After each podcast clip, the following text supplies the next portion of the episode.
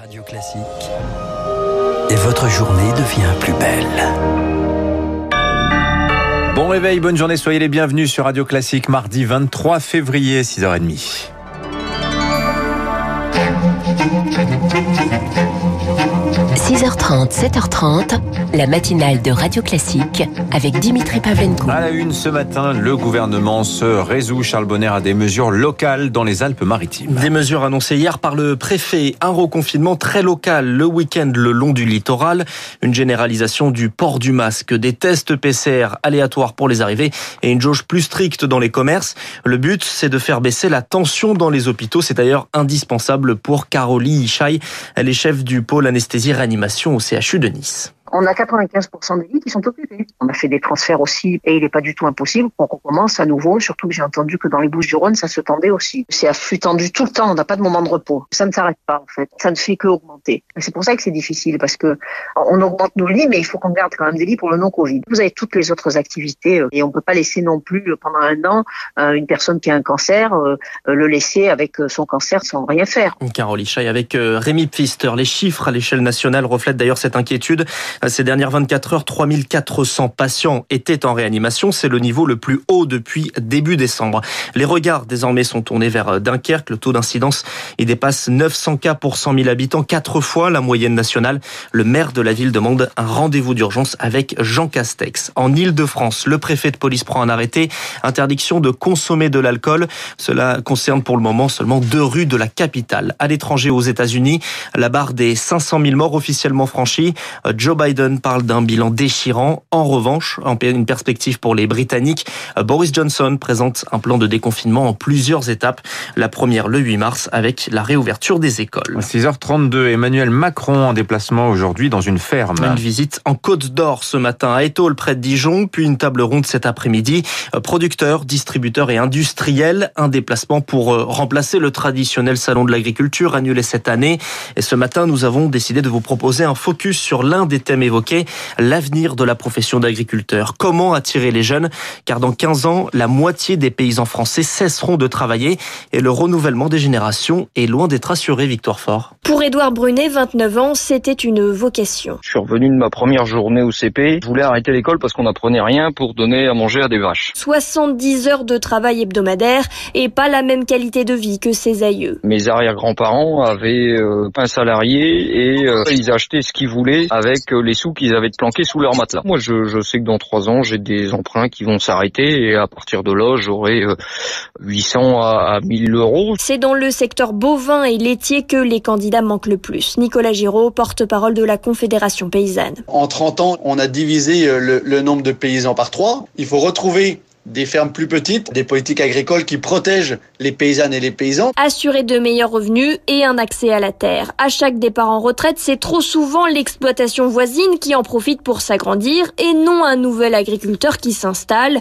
Jean-Bernard Saint-Pastous, député En Marche, propose de mieux réguler le foncier agricole. À partir du moment où il y a un seuil qui est franchi, les cessions, elles doivent être un petit peu contrôlées, qu'on puisse installer des jeunes là où les endroits où ils peuvent pas s'installer aujourd'hui. Sa proposition de loi devrait entrer dans l'hémicycle en mai pour les organisations agricoles. Il y a urgence. Le reportage de Victoire Fort. Haro sur les mégots abandonnés. Chaque année, 30 milliards d'entre eux sont jetés par terre en France. Les cigarettiers vont donc en devenir responsables. Sur le principe du pollueur-payeur, ils vont devoir mettre la main à la poche pour financer une éco-contribution jusqu'à 2 euros par habitant et par an. La loi climat et résilience n'est pas assez ambitieuse. Le constat du Haut Conseil pour le climat, L'autorité indépendante regrette des mesures qui n'offrent pas suffisamment de portée stratégique. Elles vont dans le bon sens, mais elles sont réduites par, je cite, un périmètre d'application limité et des délais de mise en œuvre rallongés. Euh, quelle responsabilité à présent pour les évêques dans les affaires d'abus sexuels Est-elle collective ou individuelle? C'est la question qu'il se pose lors d'une assemblée exceptionnelle des évêques de France organisée jusqu'à demain. Une assemblée inédite pour l'historien des religions, Odon Vallée. Elle a un caractère exceptionnel parce que les évêques devront remettre un courrier dans lequel ils diront comment ils se sentent responsables des agressions sexuelles commises par des prêtres à l'égard de mineurs, parfois de majeurs. Donc les évêques devront faire leur mea culpa comme s'ils étaient tous responsables. On peut dire que dans une large mesure, l'évolution de l'Église et l'évolution de la société. Odon Vallée avec Sarah Loubacouche. On termine avec un son et une musique. Ce son, c'est celui de Mars, enregistré par le robot Persévérance, arrivé jeudi dernier sur la planète rouge. Bonjour Maxime Lévy. Bonjour. C'est le premier audio enregistré par un micro sur Mars donc. Et oui, Charles, les précédentes missions n'étaient jamais parvenues à enregistrer du son sur Mars. En 2018, le robot InSight avait lui seulement enregistré des secousses sismiques qui restaient inaudibles à l'oreille humaine. Mais cette fois-ci, on entend clairement le bruit strident du rover qui avance sur Mars.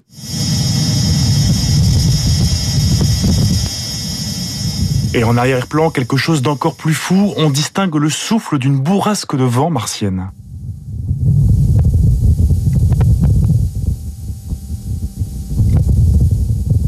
Autre document d'exception enregistré par Persévérance, une vidéo de son propre atterrissage, un peu plus de 3 minutes de descente, où l'on voit le parachute se déployer, le rover se rapprocher du sol, suspendu par des câbles, et enfin la poussière rouge martienne, propulsée par les 8 rétrofusées de l'appareil. Maxime Lévy. Et puis la musique, celle des Daft Punk. Le duo a annoncé hier à la surprise générale la fin de sa collaboration après 28 ans de carrière. Une vidéo publiée sur Internet avec ce titre Contact.